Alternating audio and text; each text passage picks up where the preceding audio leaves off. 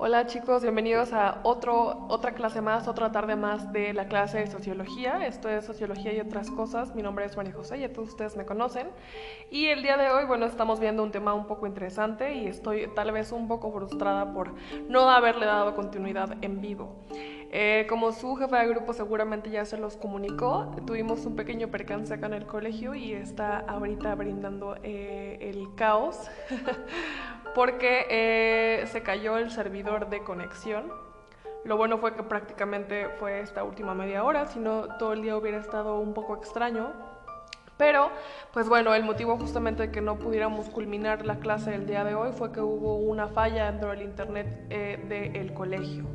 Sin embargo, sí me gustaría eh, continuar la clase a través de este medio, empezando desde el inicio hasta la parte donde estábamos llegando, la que es la parte medular. El tema del día de hoy, como les comentaba hace un momento, es democracia latinoamericana. ¿Y por qué les comentaba que según yo tendría que ser la pseudodemocracia? Bueno, todos ustedes saben perfectamente bien, e inclusive algunos mejor que yo, que en, nuestro México lindo y querido seguramente hay muchos lugares en donde se aplica esta gran democracia latina, sin embargo en muchos otros la democracia significa abandono, significa hambre, significa desasosiego, significa desigualdad y significan otras muchas tantas cosas negativas que seguramente todos ubicamos perfectamente bien. El propósito de esta clase sería conocer el porqué del arraigo a la cultura democrática en América Latina. Tenemos un arraigo tan increíble y una gran necesidad de pertenencia a algo. ¿A qué? A lo que sea. ¿Por qué? Generalmente todos sabemos que cuando conocemos cómo se hacen las cosas desde hace mucho tiempo atrás, tenemos eh, las pocas ganas de quererlas cambiar. La sociedad, como yo les comentaba hace un segundo dentro de la clase, abrí con esta frase que la hice yo hace un, tiempo, que es, eh, la sociedad es una mujer voluble, que pide, que quita y que da y nunca se queda satisfecha. Siempre está ausente y en su presencia solo observa. Y eso es justamente la concepción de eh, mí misma hacia con la propia sociedad. Simplemente estamos observando, no estamos actuando y solo estamos existiendo un día más o un día a la vez. De acuerdo eh, a este concepto de felicidad que tenemos todos nosotros, la felicidad que vivimos generalmente está programada o está creada a través de eh, lo que nos venden otras personas o lo que nos vende la misma sociedad en conjunto. Y yo les preguntaba, oh, pero gran maestra, ¿Cuál puede ser eh, el común denominador o la diferencia entre la democracia y la felicidad? La democracia es una forma de vida. La felicidad, de alguna u otra forma, también. Lo que tienen en común es que ambas son un espejismo. Existen, están presentes dentro de nuestras vidas, pero realmente no las estamos tomando en cuenta, no las llevamos a cabo. ¿Qué estás haciendo en este momento de tu vida? Yo sé, estás escuchándome, tal vez estás haciendo cualquier otra cosa mientras lo estás haciendo, eh, haciendo tarea, comiendo, recogiendo tu cuarto, coloreando, dibujando, jugando, surfeando en la web, diría tu mamá. Pero mm, realmente lo que estamos haciendo en este momento nos está llenando. ¿Y a qué me refiero con llenar? ¿Eres realmente pleno de lo que estás haciendo? ¿Qué tan importante entonces es sentir esta felicidad y qué tan importante es sentir la democracia? La democracia tal vez no se siente, porque como les decía hace un momento es solo un simple espejismo. Estamos acostumbrados a escuchar que existe, sin embargo a veces no la vemos, no la practicamos o simplemente no la entendemos. Es un estado de soberanía, decía su compañera Alejandra hace un rato.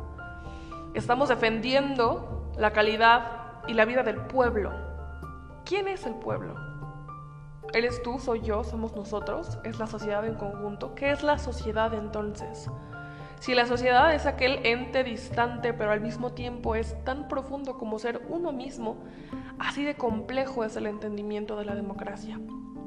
La democracia es algo que está pero no existe y al mismo tiempo todos necesitamos para poder entender un poco más. ¿Qué tan importante entonces es sentir esta felicidad, entre comillas?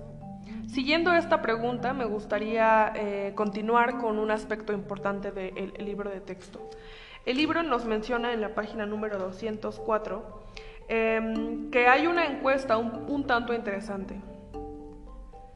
Se llama la Encuesta Mundial de los Valores y nos muestra en un promedio 1, 2, 3, 4, 5, 6, 7, 8, 9, 10 países que tomaron esta gran encuesta y eh, contabilizaron qué tan importante era vivir la democracia. Ustedes pensarán o imaginarán en qué lugar estamos. Bueno, ni siquiera aparecemos en esta encuesta, ¿cierto? Ah, no, miento, son más países, no solamente son los que les mencionaba, son una fila de... sí, varios. los invito a que vayan a la página de 204 a ver este gran y confuso cuadro eh, color verde agua o azul verdoso. No sé, no nos enfoquemos en estas nimiedades, pero ¿a qué me refiero con la encuesta de eh, la encuesta mundial de valores? A estas personas en estos diferentes eh, eh, países, tales como Ghana, Nigeria, Zimbabue, Filipinas, Taiwán, Ecuador, México, Chile, Suecia, Nueva Zelanda, Argentina, Bielorrusia, Uzbekistán, etcétera, etcétera, etcétera, les preguntaron qué tan importante era la necesidad de sentir esta democracia en su propio país. Algunos mencionaron que era, mm, bueno, un simple papeleo, algo que está pero no existe, como Ganja, como Ruanda, y algunos otros países, tales como eh, Suecia o como em, algún otro que esté extremadamente alto, no, Suecia y Chipre, Rumania, Alemania, Polonia, Eslovenia y España, mencionaban que era extremadamente importante para e-, ellos el uso de la democracia. El que nosotros tengamos una idea de qué tan importante es para, para la sociedad en la que vivimos es importante para cómo actuamos. Mencionaba no solamente en esta clase, sino en clases anteriores. Cómo actúas no está definido en qué piensas, en qué tan consciente eres, sino en qué tanto sientes. Y a veces sentir no nada más te lo da la escuela, sino también la vida, la calle allá afuera, la misma sociedad a veces cruel y a veces linda. Lo que está pasando en tu vida en este momento, a tus 17, 18 años seguramente, es simplemente el tan vago preludio de lo que generalmente pasa después de esta edad, que es exactamente lo mismo, pero con altos y bajos. ¿Por qué entonces menciono acerca de esta encuesta mundial de los valores? Esta encuesta mencionaba no solamente qué tan importante era la democracia, sino qué tan bien se llevaba a cabo. Y es que les voy a decir algo, los valores, tal cual como la democracia, de acuerdo a la perspectiva que tenemos todos y cada uno de nosotros, son tan relativos y tan subjetivos como la mirada que se postra en ellos. Cambian de acuerdo a los ojos que lo observan. ¿Por qué juzgamos la acción, pero no nos ponemos a pensar en qué ha llevado a la persona a llegar hasta ahí? Porque miren, el ser humano es solo un ser extraño y este ser extraño actúa por placer y a veces por necesidad, y otras tantas por mero ocio. Pero volviendo al aspecto de la sociedad, si hablamos de que nuestra sociedad en América Latina, o principalmente nosotros en México, es un intento de democracia, lo que estamos gritando a ojos cerrados es que realmente no tenemos lo que queremos o que obtenemos lo que no necesitamos. ¿Y a qué me refiero con esto? Estamos viviendo en una democracia pausada, distante, egoísta para algunos y mm, cruel para algunos otros tantos. Sin embargo, no tenemos la conciencia ni el sentimiento real de cómo se siente. Y les voy a explicar esto con un ejemplo un tanto sencillo. Nuestro cuerpo, desde el momento en que nacemos, está diseñado para expirar. ¿Qué quiere decir esto? Bueno, pues estamos condenados a morir. Tú te vas a morir en algún momento de tu vida. Probablemente sea en 45 años en el futuro, o sea 15 años, o sea en dos semanas. No lo sabemos, nadie sabe. Pero el recordatorio constante de que somos algo que simplemente puede un día caer desplomado, nos da un cambio de paradigmas ¿Y por qué hablo de la muerte con esta tan afinidad y mensura? Un eh, sociólogo eh, estadounidense que realmente era de ascendencia eh, latina, hizo un estudio en donde le preguntaba a aproximadamente unos 350 mil trabajadores, ojo con el número, es un número grandísimo, si estaban contentos o al menos ligeramente sentían un poco de placer al realizar lo que estaban haciendo en su vida, ya sea trabajar o lo que sea. Aproximadamente solo un 30% de estos eh, eh, números dijo que sí y el restante dijo que no. Sin embargo, necesitaban el dinero, necesitaban la estabilidad y necesitaban la confianza de poder tener un trabajo en un horario establecido. ¿Esto qué significaba? Para este gran sociólogo, que en este momento no recuerdo el nombre, eh, significaba un aspecto importante de cómo es que la, sociedad realmente está viviendo, y no solamente en Estados Unidos, sino en muchas partes de Occidente. Vivimos, como les decía al iniciar la clase, simplemente con la premisa de pasar un día más, un día más y venir a estudiar, prender la computadora, tomar las clases, hacer la tarea, enviarla, comer, dormir, bañarme, hacerle un poco a la ociosidad, dormir y repetir de nuevo. Pero, ¿qué pasa entonces cuando tenemos un pequeño recordatorio de que somos humanos, de que somos finitos y de que algún día, quién sabe cuándo, nos vamos a morir? ¿Por qué tenemos que esperar a que nos digan que tenemos cáncer para hacer lo que queremos? Estamos simplemente siguiendo patrones de felicidad y desperdiciamos la vida en una concepción de felicidad que ni siquiera es nuestra. Basta ya entonces de vivir bajo la perspectiva de yo por fin voy a tener una profesión que mi padre no tuvo. O basta ya de pensar yo lo haré porque tú no pudiste. O yo lo estoy haciendo por todos aquellos que no pudieron. ¿Por qué no lo haces? Porque tú quieres, porque tú planteas, porque tú así lo, lo, ubicas. Ahorita es una parte esencial de su enseñanza porque están a punto de entrar a una etapa en la que muchas personas les dicen que no hay vuelta atrás, pero para todo hay vuelta atrás, que es la universidad. Y la decisión que ustedes tomen en este momento probablemente sea el inicio del de, eh, resto de su vida o sea simplemente el inicio de un capítulo más. Y acabará ese capítulo como muchos otros tantos y dará inicio a uno nuevo. Pero va hoy de nuevo con la pregunta, ¿esto qué tiene que ver con el tema del día de hoy y la democracia, maestra? La democracia, tal cual como el concepto que tenemos todos de la felicidad, es tan arcaico como la idea de Santa Claus estilo Coca-Cola. ¿Qué significa esto? que en realidad la democracia creemos que la conocemos en una percepción un poco vasta y poco variada, sin embargo no tenemos ni idea de qué es y mucho menos cómo se practica. Ustedes como pseudosociólogos podrían enfrentarse a dos em, paredes blancas frente a ustedes cuando quieran comenzar a caminar. Una de ellas es el que salgan de la preparatoria y entran a la universidad completamente en blanco por por causa de estas clases virtuales donde realmente aprenden pero no aprenden nada. Y la segunda sería el em, creer que lo sabemos todo. Y estos dos pecados del cerebro humano son lo que pasan justamente cuando tratamos de vislumbrar lo que es necesario para un pueblo, para un país, para una nación o inclusive solamente para una sola persona. La democracia es eso. Durante toda esta semana vamos a tener un recorrido acerca de la democracia qué es, cuál es nuestro espejismo, nuestro fantasma que creemos que existe con ella. Y lo más importante, la historia de su ausencia. México es conocido por ser un país eh, extremadamente polar.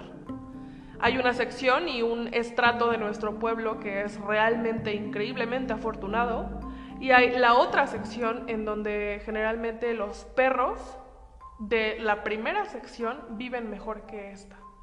¿Qué quiere decir? Hay algunos, hay algunos perritos que eh, tienen patio, que comen dos veces a la semana, que comen dos veces al día, perdón, no a la semana, que comen dos veces al día, que son llevados al veterinario, al psicólogo y a correr, y que tienen comodidades sin fin. Esto no es ni siquiera la mitad de las facilidades o comodidades que tendría la sección pobre de México. México es un país que generalmente se describe a sí mismo como demócrata, democrático. Sin embargo, no existe la democracia pareja. ¿Por qué no? Porque no podemos decir que no solamente es el beneficio de unos cuantos, sino el beneficio de unos muchos. Y ahora voy a llegar justamente al punto en donde estábamos cuando la transmisión de Internet se perdió para llegar a la locura.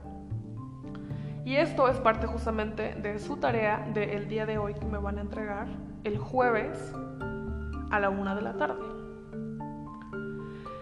Siguiendo justamente el concepto de la sociedad y de la felicidad, la cual existe y al mismo tiempo no existe porque solamente estamos siguiendo el patrón de otra persona antes de nosotros y así y así y así hasta la eternidad. Una persona ciega, invidente, está parada frente a ustedes. Pónganle nombre, sexo o lo que sea. Y les está pidiendo encarecidamente que les describan la vida. ¿Cómo ves la vida? Descríbele a esa persona lo bonito, lo malo, lo bueno, lo peor de México de Latinoamérica, de la vida del mundo, a través de ese algo que realmente te apasiona. A mí me encanta escribir. Soy una escritora amateur porque lo hago solamente para mí, porque no lo enseño jamás, pero realmente disfruto haciéndolo. Quién sabe, tal vez algún día en el futuro puedan pasar por una librería y ver mi jeta ahí en algún libro. no lo sabemos. Pero ¿qué es ese algo que realmente te gusta a ti? ¿Te gusta bailar como Rebe? ¿Te gusta la música como Alejandra? ¿Te gusta la pintura? ¿Te gusta la escultura? ¿Cómo se lo harías ver a una persona que no puede ver? En el caso del baile, por ejemplo, hay un experimento justamente para personas invidentes para que sintieran la intensidad de un baile. ¿Y saben cómo fue? Los pusieron en un piso o en un suelo que tenía un material como para bailar tap. y lo que hicieron fue que una eh, serie de bailarines empezaron su rutina normal y poco a poco empezaron a poner música de diferentes estilos. Las personas invidentes podían sentir las vibraciones de los diferentes tipos de música y bailes a través de este suelo. Y con esto comenzaron ellos a sentir los movimientos tales que inclusive podrían imitar algunos de los movimientos de las personas y los bailarines que estaban frente de ellos, aún sin poderlos ver. Para todo hay una forma de hacer las cosas. Pero, ¿de qué sirve si realmente nada más abrimos los ojos en la mañana para vivir un día más y ya?